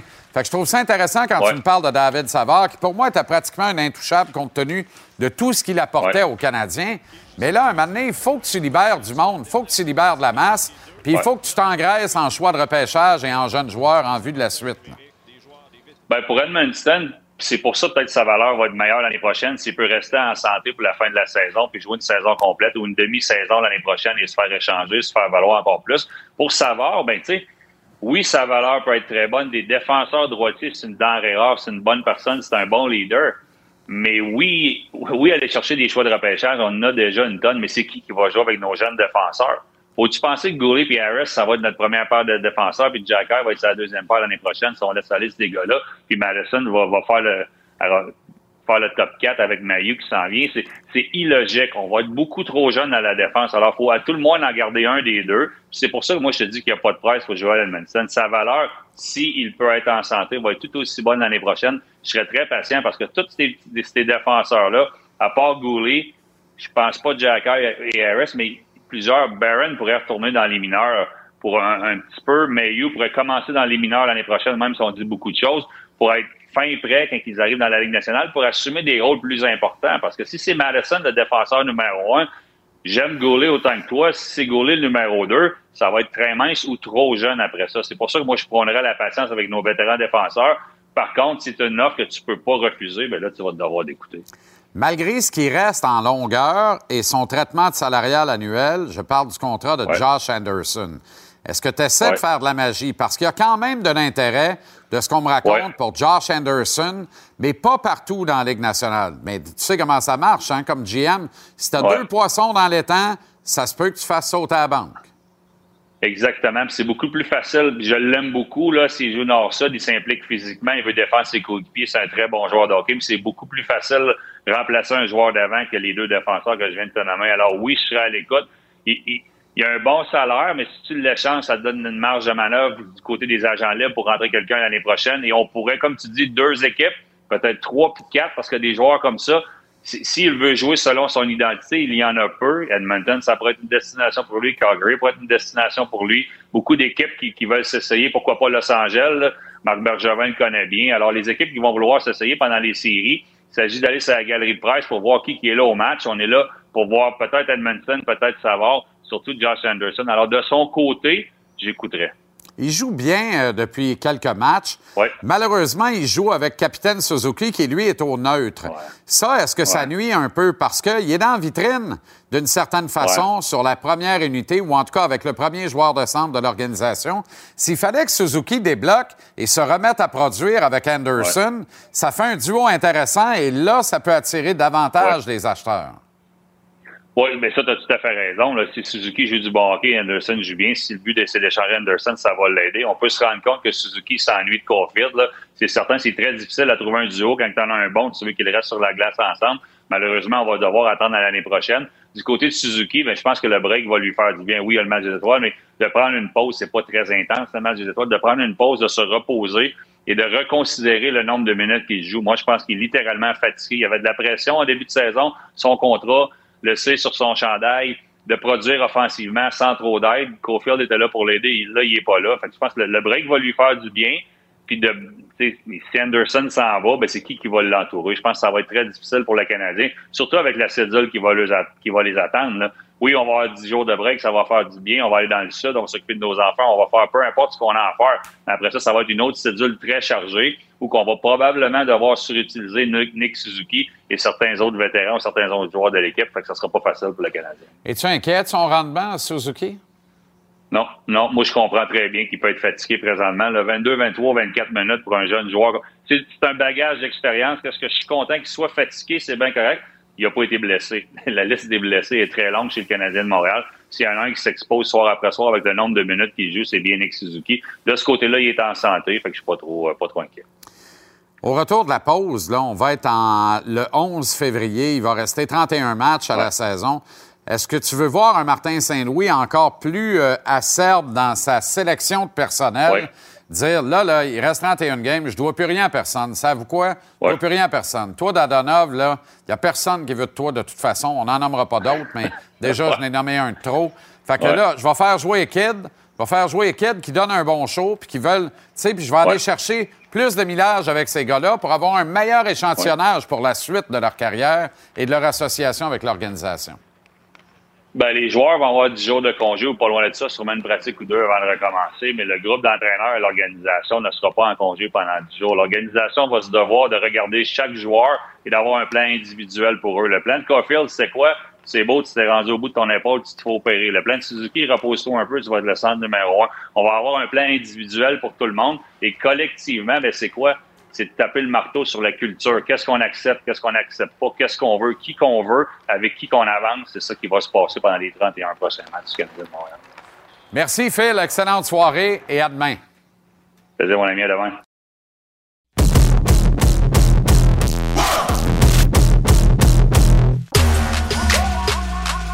109 combats amateurs, 108 victoires, une défaite et invaincu en dans les taux. Il va rester invaincu, j'espère. C'est c'est sûr que je vais gagner et que je vais donner un euh, combat exceptionnel. D'accepter un combat, hein, j'ai toujours accepté, j'ai toujours le défi que devant moi, j'accepte le défi. Il y a beaucoup de gens qui, qui disent que c'est un combat qui est 50-50 sur papier. C'est la demi-finale, imaginez. Gabriel Valenzuela qui a battu Robbie Davies en Angleterre. il a envoyé au tapis Montana Love. Faut le dire, c'est important d'avoir le knockout en début de carrière. C'est c'est dans mes intentions. Gala Eye of the Tiger Management présenté ce jeudi, ici en direct à TVR Sport depuis le cabaret du Casino de Montréal. Il fera les frais de la, de la finale. Je dis ça parce que chaque fois qu'il se bat, c'est comme une finale. Yves Ulysse, Junior, comment ça va? Ça va bien, ça va bien. Merci d'être là pour terminer l'émission avec nous euh, ce soir. Euh, Gabriel Golas Valenzuela, c'est un adversaire de remplacement, mais c'est un adversaire de premier plan. C'est pas un adversaire de remplacement habituel. Non. On en a trouvé un pas pire, mettons. Un tough, un tough, un tough. C'est ça que c'est ce genre de combat-là qui va m'emmener dans les échelons pour me dire que, comme on dit toujours, est-ce que je fais partie de l'élite mondiale? Mais toi, tu sais que tu fais partie de l'élite mondiale. Pourquoi? Toi puis moi, on sait ça, et quelques initiés, puis beaucoup trop d'autres ne le savent pas. Pourquoi? C'est intriguant quand même. C'est une vraie question. Je suis pas encore trop réseaux sociaux ou je suis pas assez flamboyant, mais c'est le temps qui va donner raison. T'es pas assez flamboyant? Ouais, Quand tu vas l'être, ça va pas être drôle? Ah, ça va, je vais pas passer dans un cadre de porte. Parle-moi de Valenzuela plus particulièrement. Euh, c'est sûr que tu as pris le temps quand même de l'étudier, puis tout ça. Quand tu dis c'est un tough, c'est un gars qui a une bonne claque, mais bonne boxe aussi de façon générale. C'est un complet, hein? un complet, un contre-attaquant, un cogneur, il frappe des deux mains. Droitier, gaucher, il a un puissant crochet, il a un puissant crochet, une bonne directe, et surtout il surprend avec l'uppercut. Alors, je dois être vif, très vif, à être agile sur mes pieds. Est-ce qu'on peut dire, euh, tu parles d'uppercut, on vient de le voir, là, formidable. Est-ce qu'on peut dire que c'est, euh, Junior, l'adversaire le plus coriace que tu as eu à affronter dans ta carrière jusqu'à maintenant? Ouais, ouais. Il fait partie des tops, ouais. Tu as hésité un peu. Qui sont les autres? Il y a Claguette Ouais. et euh, le, celui, le Colombien que j'ai perdu. Oui, oui, il fait partie des tops. Claggett était à son prime à ce moment-là, là, il faut le dire, là, dans sa bataille contre toi Les étoiles, les étoiles étaient alignées aussi. aussi. Comment tu fais pour qu'elles soient alignées, les étoiles, de ton côté? Est-ce que tu as changé quelque chose dans ta préparation, dans ta routine, Oh. dans ton hygiène de vie, ta discipline personnelle? Qu'est-ce que tu as changé pour ne plus rater aucune occasion de faire montre euh, de euh, tout l'apanage de ton talent et augmenter les étapes? Ouais, sortir de ma zone de confort. Vraiment sortir de ma zone de confort. Je, je suis allé faire un camp d'entraînement à, Cuba, où j'ai vraiment appris ça. J'étais en campagne. À 4h30, le coq se chantait pour me, pour me lever. Euh, à 7h, tout était fermé. Euh, L'hygiène de vie, bien manger. C'était un changement. Et de voir des personnes qui avaient faim de boxe, qui, ils n'avaient pas. Ils, se- ils se moquaient de moi, là, comme si, c'est- tu viens du Canada, tu penses que tu connais la boxe, on va te, on va te montrer c'est quoi la boxe. Euh, de sortir de sa zone de confort. Qu'est-ce que tu as appris là-bas que tu ne savais pas déjà? Ah, beaucoup de choses. Énormément de choses. Comme? Euh, c'est pas tout, euh, tout est- c'est pas tout est dans la puissance de frappe. C'est l'agilité, l'efficacité, le timing. Alors, il y a beaucoup de choses. La boxe, c'est un art. On appelle ça le square circle, c'est pour une raison. Sweet science, il y a une raison pour ça. Et pour les Cubains, soit médaillés aux Olympiques amateurs, il y a encore une raison pour ça. Alors, je suis allé à la source même. C'est intéressant ce que tu dis parce que quand on te regarde sur le ring et que tu es dans ta zone, justement, ce qui n'a pas toujours été le cas dans tous tes combats, mais quand tu es dans ta zone, on a l'impression que tu es sans faille. On a l'impression que tu as à peu près tout ce que tu viens d'énumérer là. Alors, c'est de retrouver l'étincelle qui fait en sorte que toutes les bonnes lumières s'allument au bon moment et ensuite de créer cette danse-là dans ta prise d'information et ta prise de décision. Il faut articuler tout ça et que ce soit simultané. Exactement. Et c'est là qu'intervient le timing, non? Le timing, ouais. Le timing, comme les joueurs de hockey. Quand tu joues au hockey, c'est le timing. Regardez, de ne pas te faire mise en échec des avant. c'est pas donné, hein? Tu parlais de sortir de ta zone de confort. Valenzuela, ça te sort de ta zone de confort. Il y a bien des boxeurs qui auraient été déstabilisés par un changement d'adversaire en milieu de camp d'entraînement. Oui. C'est le genre de choses qui, toi, te plaît au fond? Je recule à aucun défi. J'ai jamais refusé un défi. Vous avez déjà entendu que, oh non, la- non. On m'a mis un adversaire, je me présente.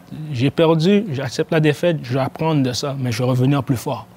Tu es à la mi-trentaine maintenant euh, et il te reste beaucoup à accomplir, notamment de te faire un nom sur les grandes scènes internationales, une victoire significative et c'est probablement une chose acquise, une défaite et il y aura une réflexion à nouveau qui va s'imposer. Qu'est-ce que tu vois pour la suite des choses? La vraie question, c'est est-ce qu'il va te manquer de temps pour devenir champion du monde? Ça, non. Parce que, comme je, l'ai- dit cette année, je l'ai redit l'année passée, c'est mon, c'est mon dernier marathon. J'ai d'autres projets, je- je- j'aide ma communauté, je je veux être intervenant pour la jeunesse, un exemple pour la jeunesse aussi. Alors, c'est des choses qui me viennent à cœur, qui ça va avec mes valeurs. Alors, c'est mon dernier marathon. Est-ce que ça veut dire que tu es à une défaite de la retraite? Est-ce que c'est ce que j'entends? Ouais. OK. Honnêtement, ouais. Alors, une victoire jeudi, ça se poursuit. Une Ça défaite, c'est la fin. J'aimerais ça. Yves Junior Ulysse, Gabriel Golaz Valenzuela, 25-3-1 l'affiche de Golaz Valenzuela. Cet homme, 22-0 avec euh, 12 KO. Ça se passe en direct à notre antenne à TVA Sport jeudi soir dans une longue pause de hockey. C'est pas parfait? Ils vont être des centaines de milliers à te regarder jeudi. Je serai du nombre avec grand bonheur, Yves. Toujours un plaisir de te voir sur le ring. Toujours un plaisir de te rencontrer. Toujours un Même si des fois, j'ai l'impression que tu hésites à me regarder dans les yeux. Je comprends Ah, pas pourquoi. J'ai j'ai des flashbacks que j'ai l'erreur que j'ai faite du passé, alors j'hésite de, me- de trop me. Trop te mettre en valeur, trop t'emporter? T'en mettras jamais trop parce que les gens reconnaissent les bonnes personnes. Tu es fondamentalement une bonne personne. Merci. Bonne chance jeudi soir. On sera là, derrière toi.